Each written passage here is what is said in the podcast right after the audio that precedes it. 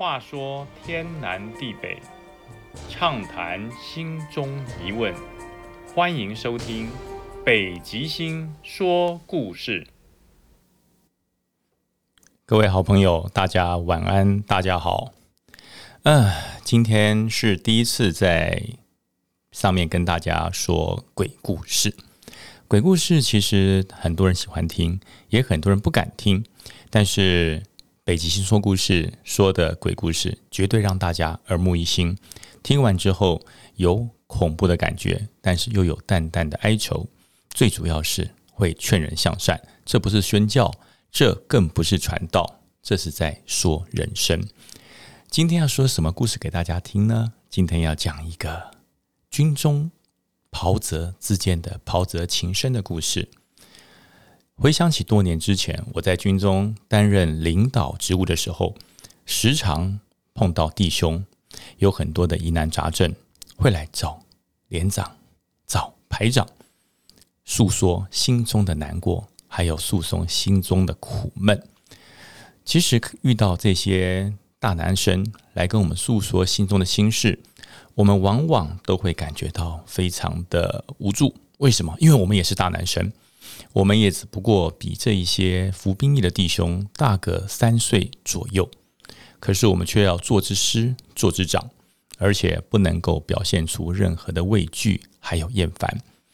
这也就是担任军中的领导职务最让我觉得回味无穷的地方。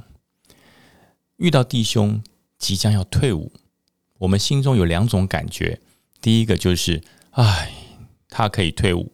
我们还要服多久的兵役？第二个就是这位弟兄终于完成了成人礼，可以呃勇敢的走到社会，跟社会的人接触，说我是一个非常非常呃了不起的男子汉，当完了兵，完成了男儿的阶段工作。这个故事就是发生在一群退伍士兵的身上，每隔十五天就会有一批义务役的士兵要退伍。这是我担任连长的时候，心中最最最高兴的事，因为呃，两年前家长把这个大男生交到国家，由我来领导，两年后让他们平平安安，变得更强壮，变得更坚韧不拔，成为一个顶天立地的好男儿，回到社会上，这是让我最窝心的事。但是呢，难过的是。每一次退伍，弟兄要戒退的时候，我都要半夜十二点钟被叫起来，因为上级规定必须要在凌晨十二点整来发放退伍令，目的是在十二点钟以前他还算现役军人，十二点钟以后才成为真正的老百姓。所以，如果在十二点以前发放退伍令的话，他到了社会上有任何的纠纷。或是有任何的危险，必须由国军来负全责。为了让这个责任分明，通常都在十二点钟准时发放退伍令。呃，弟兄回来之后，记得这一天有十个弟兄即将戒退。到了晚上的十二点，很多弟兄因为平日有积欠一些假期，都会在退伍前让他们把这些假期都补休完毕。但是必须要在退伍当天的午夜十二点回部队来领取退伍令。这一天，人士兵拿了十张退伍令，报告连长，请起床，要发放退伍令啊！那已经习惯了，每隔十五天就要做一次半夜起床发退伍令的工作。起来的时候，看到十位弟兄都已经回到部队啊，都穿着便服，准备要退伍，因为他们的军服都已经按规定。缴回单位，由单位收回，所以穿着便服到集合场来向我报道。我就唱着名，逐一发放退伍令。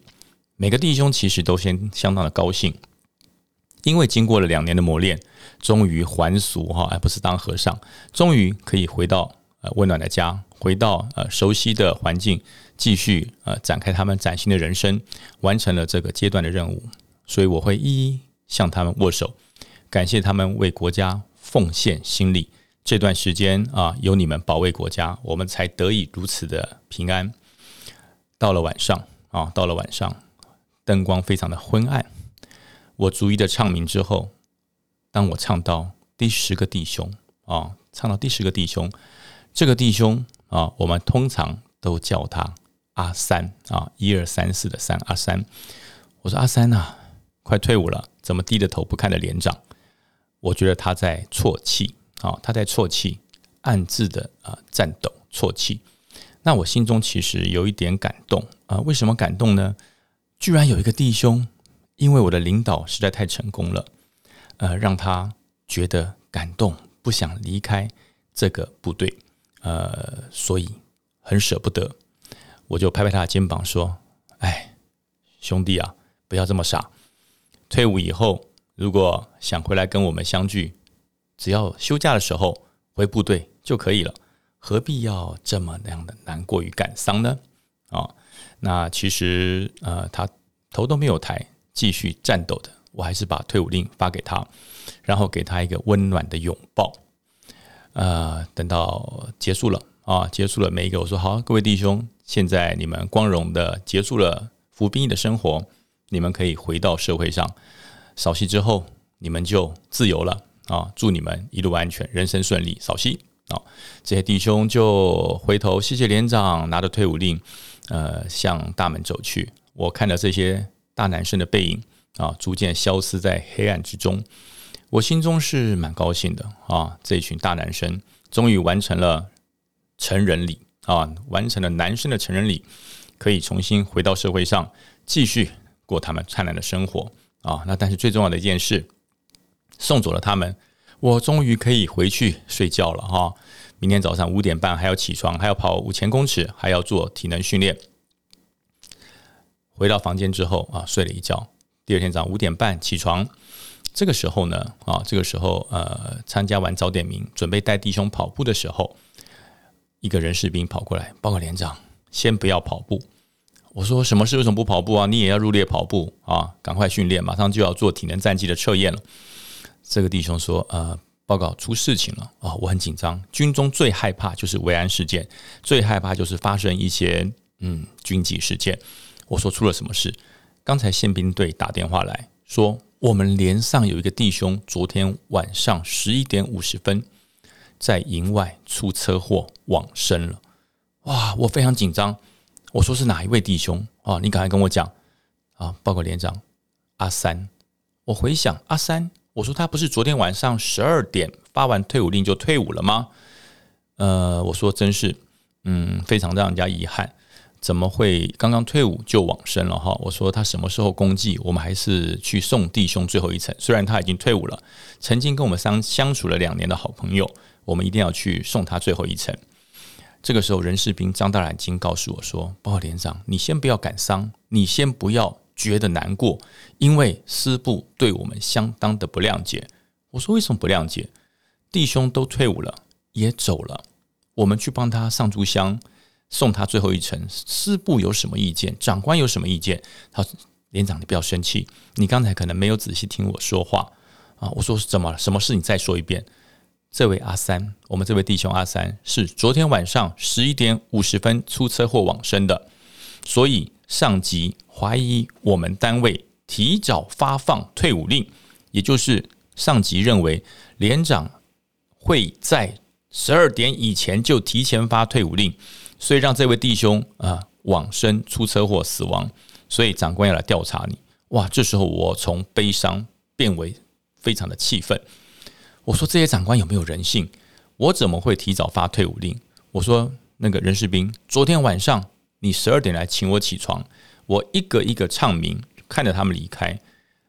我至少觉得应该是十二点十五分他们才离开营区，怎么会提早？我怎么可能提早发退伍令？人士兵说：“没有错，报告连长，昨天晚上我们的确是十二点开始发退伍令，可是这个弟兄他真的是十一点五十分由宪兵队接获通报去处理了这件意外事件啊，他往生了，十一点五十分。哇，这时候变成无头公案。呃，我说那师部的长官什么时候来？他说吃完早饭他们就会过来，长官会跟你做一个约谈跟调查。长官来了之后。”呃，我看看长官，长官说：“你为什么要提早发退伍令？这是不合规定的，你知道吗？”而且这个的责任厘清很麻烦，他还有十分钟才退伍，他还算现役军人，所以我们要负责很多很多的手续，最主要是又多了一件军纪意外事件。呃，我当下情绪是非常的激动，但是我压抑下来了。我本来想跟他说：“报告长官，我的确是十二点才发放，我没有提早发放。可是我看到宪兵队登记的弟兄死亡的时间，明明就是十一点五十分，所以我就把这个事情强忍下来，我就不再多做任何的解释啊，就任凭长官写完了调查报告之后，我就说好，所有的责任我愿意负啊，我愿意负责。呃，但是我们还是先把这个弟兄的事情处理完。”啊，这个长官看到我这样说，他也没有多说什么，就留下了四个字啊：接受调查。长官离开了。啊，后来我在单位等了一个礼拜，等了两个礼拜，都没有任何的处分，也没有任何的申诫记过的行政命令下来，我实在按耐不住了，我就亲自跑了一趟师部，呃，问了一下监察官，我说：“监察官，我想请问一下，我的处分下来了没有？啊，我愿意接受处分。”监察官看看我说：“呃，这个案子长官说不再调查了啊，你回去好好带兵，不用再多问。”哎，我觉得莫名其妙，什么时候长官佛心来了？怎么可能放过处分我的机会？